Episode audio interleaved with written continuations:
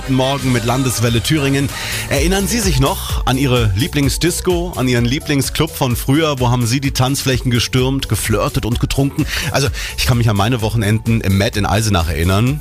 Also bruchstückhaft. Aber oft gibt's die Diskos von damals heutzutage gar nicht mehr. Morgen drehen sich auch zum letzten Mal die Plattenteller in der alten Weberei in Nordhausen.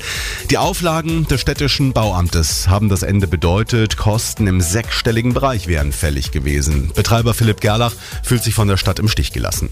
Ja, ich fühle mich da schon ziemlich im Stich gelassen. Vor allem von unserem Oberbürgermeister, der dann auf Facebook irgendwelche Statements gibt, die überhaupt nicht der Wahrheit entsprechen. Ja.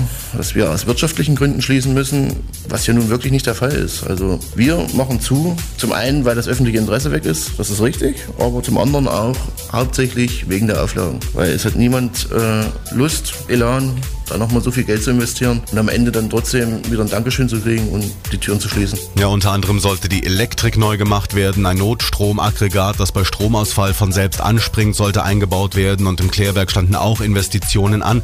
Aber nicht nur die Stadt hat Schuld, auch das öffentliche Interesse am Disco-Besuch ist zurückgegangen, sagt Philipp Gerlach. Das ist nicht mehr wie vor zehn Jahren. Vor zehn Jahren war es üblich und da hat sich jeder getroffen, Freitag, Samstag und dann ging es in die Disco. Ich denke, dass das auch viel damit zu tun hat durch die heutigen Medien, was jetzt Facebook, Twitter, WhatsApp.